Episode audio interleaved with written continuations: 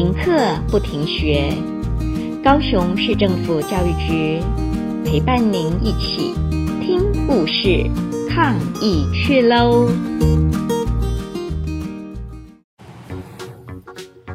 亲爱的小朋友，你有没有每天早上爬不起来去上学的经验？就算准备了各式各样的闹钟，也叫不醒你。今天老师要讲一个一定醒闹钟的故事给你听。故事开始喽。中午，怪怪镇的首富白努力来找怪博士。我每天早晨都爬不起来。白努力好像才刚睡醒。我想准时六点起床。我想去赚更多钱。没问题，我帮你设计一个闹钟。包准你六点醒来。第二天，一定醒闹钟送来了。这只闹钟很特别，一响就会满屋子乱跑。你不跳起来，抓住它，关掉它，它根本不会停。可是第三天中午，白鲁莉揉着眼睛来找怪博士，没有用。我醒来时，它已经跑到没电了。哦。真不好意思，我立刻更改设计。一定醒闹钟二号被送到了白鲁莉的床头。怪博士特别提醒，隔天六点一到，它就会一边响一边对主人喷水。水还不是自来水，是柠檬汁加胡椒粉。第四天，白鲁莉从医院打来电话，没有用，我一样睡到大中午。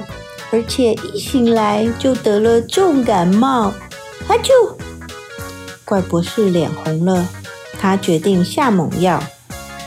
一定醒闹钟三号可不是普通闹钟，它的脾气比暴怒的大猩猩还可怕，一响就会开始敲主人的脑袋瓜，不醒不停止。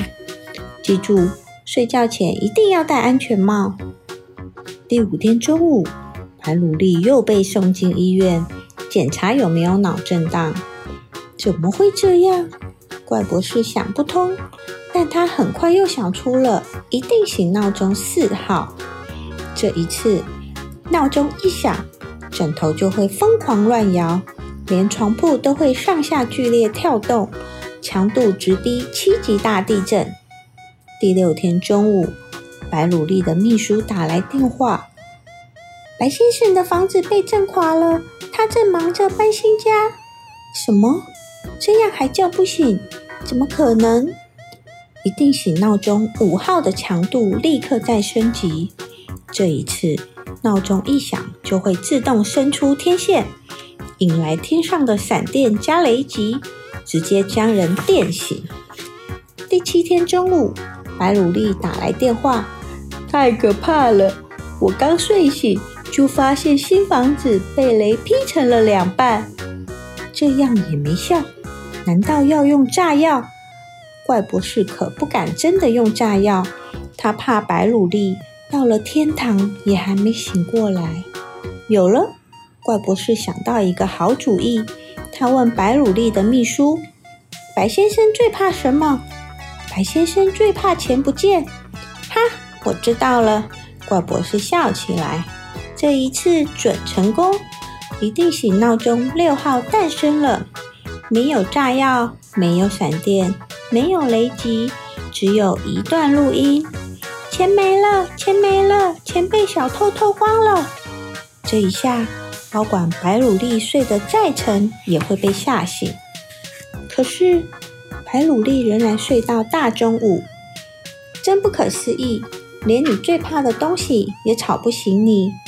怪博士跑去找白鲁力，像看着大怪物。对了，还有一件事情我也不明白，你每天都睡到大中午，为什么看起来还像没睡饱？有什么办法？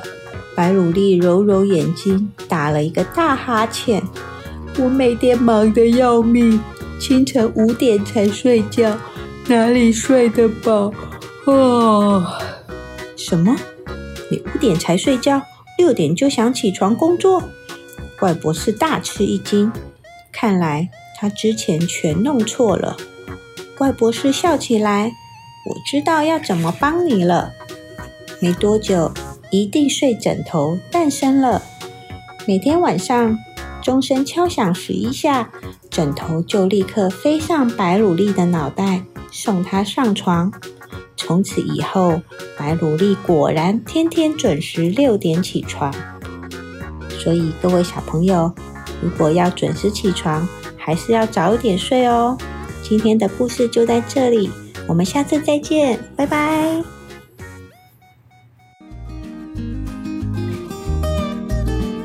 故事听完了，亲爱的小朋友，听完故事以后，你有什么想法呢？